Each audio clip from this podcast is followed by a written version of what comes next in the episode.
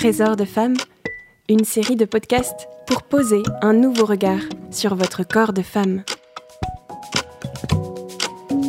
Nous le savons toutes, être femme et vivre en harmonie avec son corps est une aventure de chaque jour. Et si nous en faisions ensemble la plus belle des aventures? C'est ce que propose Cécile de Villancourt, qui s'est spécialisée dans le cycle féminin après ses études de sage-femme. Elle vient de signer son premier livre, Trésor de femme, aux éditions MAM. On y retrouve toutes ses compétences en fertilité, en sexualité et en psychologie positive. En face de Cécile dans ce podcast, Camille des éditions MAM pour un entretien de femme à femme.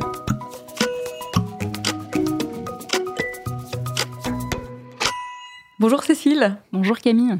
Alors j'aimerais parler avec vous aujourd'hui d'un sujet qui a longtemps été considéré par beaucoup comme une conquête de la femme, et à savoir la pilule.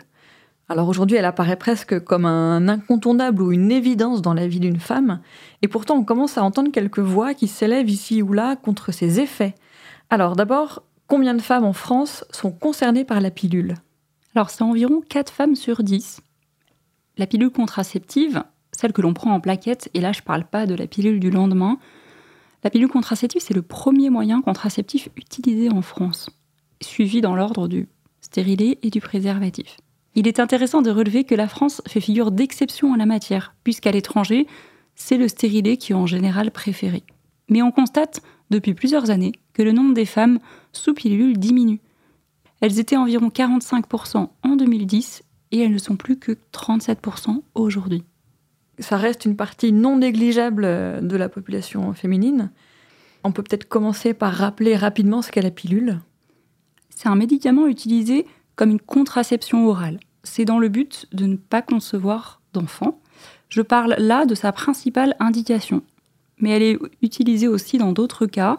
Par exemple, elle peut être prescrite contre l'acné, contre des règles douloureuses, pour régulariser les règles ou pour atténuer un syndrome prémenstruel important.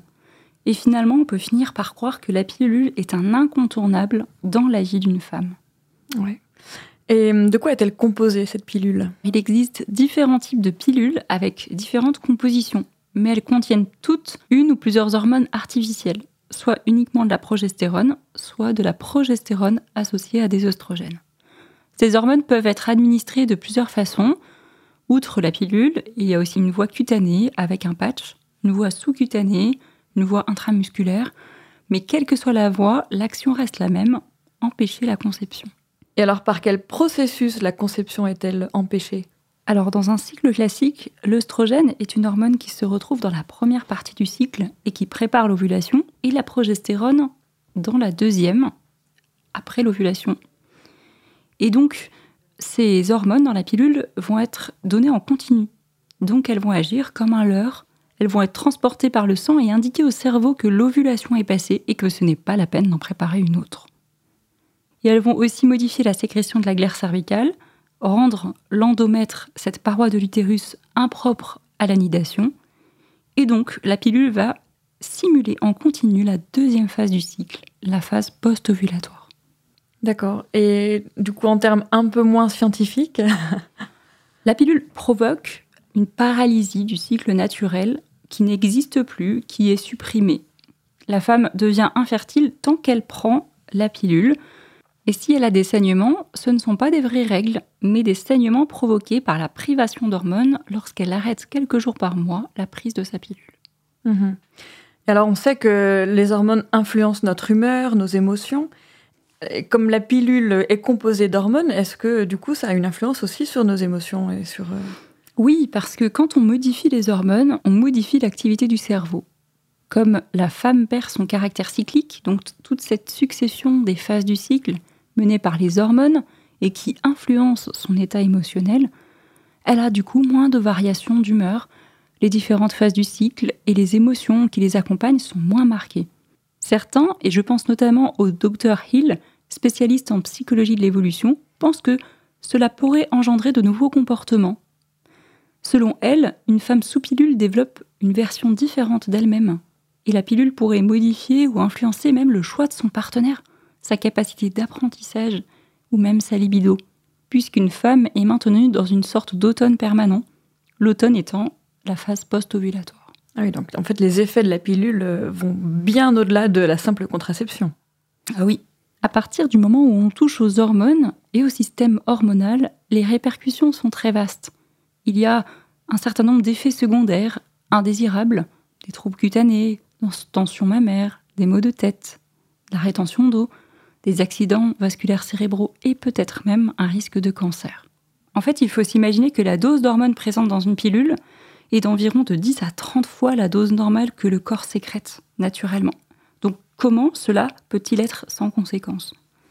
Le message que je voudrais transmettre ici, c'est qu'avant de prendre la pilule, il est bon de s'informer sur son fonctionnement. Qu'est-ce que je prends? Comment ça agit? Quel est l'impact sur mon corps? Et est-ce que je souhaite cela pour mon corps? Ou est-ce que j'ai envie de passer à un autre moyen? En revanche, si la pilule vous a été prescrite dans le cadre d'un traitement temporairement, il ne faut pas s'inquiéter. Et si c'est un traitement adapté, il ne faut pas arrêter de la prendre, évidemment. D'accord. Et alors du coup, dans ces conditions, quand on vous écoute, on peut comprendre en fait que certaines femmes veuillent euh, arrêter la pilule. Et c'est d'ailleurs euh, peut-être ce qui explique la baisse de pourcentage de femmes sous pilule. Mais si on veut arrêter la pilule tout en gardant la maîtrise de sa fécondité, euh, comment on fait? Parce que, alors on connaît bien les autres moyens de contraception, on en parlait tout à l'heure, le stérilet, le préservatif, etc. Mais si on souhaite se tourner vers des moyens de contraception alternatifs, éventuellement plus naturels ou qui n'interfèrent pas avec le fonctionnement du corps, euh, vers quoi on se tourne? À mon sens, la méthode alternative la plus respectueuse est l'observation du cycle féminin. On va regarder les signes de fertilité et d'infertilité inscrits dans notre corps. On se forme pour comprendre les signes extérieurs de ce qui se passe à l'intérieur. Mais Cécile, ces méthodes, elles sont beaucoup moins fiables que la pilule. Non, elles sont même plutôt plus fiables. La pilule n'est pas fiable à 100%. Son taux de fiabilité tourne en réalité autour de 92%. Le fait de supporter ou non la pilule dépend de plein de facteurs, de la régularité de la prise de la pilule, de l'alimentation, du métabolisme du foie, du tabac. Attention, il y a une véritable contre-indication à la pilule pour les femmes de plus de 35 ans et qui, qui fument. Mais il est vrai que s'embarquer dans l'observation de son cycle est autrement plus exigeant que de prendre la pilule, et il ne faut pas faire les choses à moitié. Il faut d'abord consacrer du temps à la formation, et ensuite, c'est le couple à deux qui va avoir la maîtrise de la fécondité. Cette observation du cycle va déterminer les temps de fertilité et d'infertilité, et donc les périodes où les unions sexuelles devront être reportées. Mais je trouve que cela permet de vivre en couple la maîtrise de sa fécondité. Ce poids ne repose pas uniquement sur la femme et ce qu'elle fait subir à son corps. En fait, j'ai l'impression que derrière la pilule, il y a un certain nombre d'enjeux qui existent et qui dépassent la simple maîtrise de la fécondité. Vous parliez du couple, du partage de la responsabilité et de la fécondité. Ça fait donc penser qu'il y a une sorte d'enjeu féministe, en fait, on pourrait dire, derrière ça. Oui, mais un peu à l'inverse de ce qu'on nous explique depuis des dizaines d'années.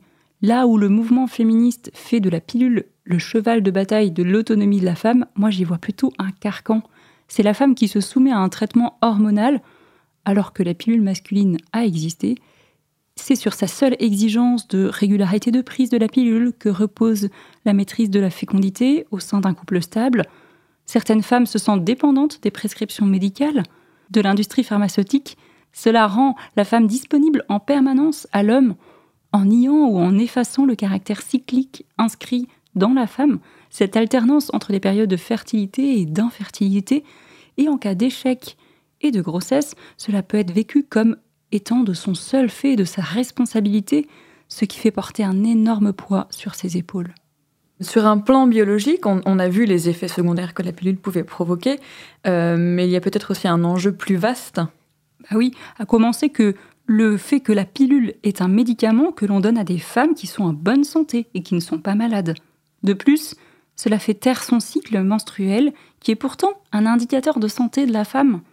On se prive là d'un accès précieux à l'expression du corps, on fait taire le corps. Et puis il faut rappeler l'évidence, à l'heure où l'on tracte tous les perturbateurs endocriniens, tout ce qui perturbe le système hormonal, on a tendance à être aveuglé, à savoir que la pilule est un perturbateur endocrinien affirmé comme tel. Ouais.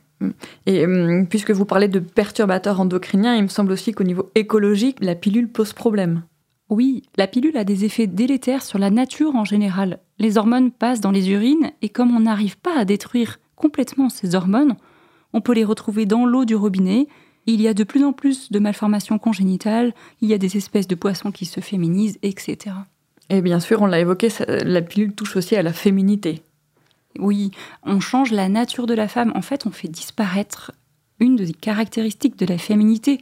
Cette capacité de la femme à avoir ou non un enfant donne un rythme naturel sain, une alternance qui est propre à la nature tout entière. Il y a ces saisons où la vie explose et ces saisons où la vie semble plus endormie, et ces deux sont nécessaires. Et vous, dans, dans, les formations que vous dispensez sur le cycle féminin, est-ce que vous rencontrez des femmes qui ont arrêté la pilule ou qui souhaitent arrêter la pilule? Exactement. Il y en a qui arrêtent la pilule pour passer au stérilet ou d'autres formes de contraception, ou encore d'autres que je reçois et qui souhaitent passer du coup à la méthode d'observation de leur cycle. Et je suis surprise à chaque fois de l'énergie et de la volonté qu'elles mettent à suivre une formation et à l'appliquer. On voit qu'elles redécouvrent progressivement leur saison, de leur cycle, leurs énergies, les hauts et les bas du cycle, et c'est ainsi une nouvelle phase pour elles qui commence. Le cycle menstruel naturel peut d'ailleurs mettre un certain temps à revenir. Pour certaines, ce sera en deux ou trois mois, et puis pour d'autres, ça peut aller jusqu'à un an, un an et demi. Mhm. Alors pour finir, euh, quels conseils souhaitez-vous donner aux femmes? Pour celles qui sont sous pilule, je conseille de s'informer davantage sur les effets de la pilule sur leur corps et de voir si elles sont d'accord avec cela ou pas. Et trop souvent, la pilule est présentée comme l'unique solution, la solution de facilité on ne prend pas le temps aux femmes d'exposer son fonctionnement. Parfois même, on la prescrit trop jeune. Et je pense notamment aux adolescentes, alors que leur système de reproduction est encore immature. Et éventuellement, si certaines souhaitent changer de méthode, essayez d'en trouver une qui corresponde davantage à ses aspirations et au fonctionnement du couple. D'accord. Eh merci Cécile. Merci Camille. Si vous avez aimé cet épisode, n'hésitez pas à le liker, à le commenter, à le relayer et à écouter les autres épisodes de la série. Vous pouvez retrouver le livre de Cécile de Villancourt, Trésor de femmes, en librairie et sur le site mamedition.com. Merci à toutes pour votre écoute. Trésor de femmes, une série de podcasts imaginés et réalisés par les éditions MAM.